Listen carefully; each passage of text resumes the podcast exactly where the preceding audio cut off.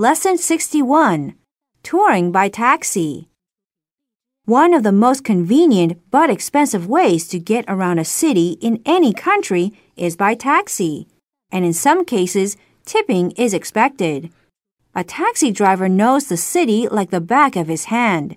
He can tell you whatever you want to know. At the same time, he'll be your personal tour guide. He can take you wherever you want to go. So, However expensive the taxi ride may be, the advice you get from the driver will certainly be worth it.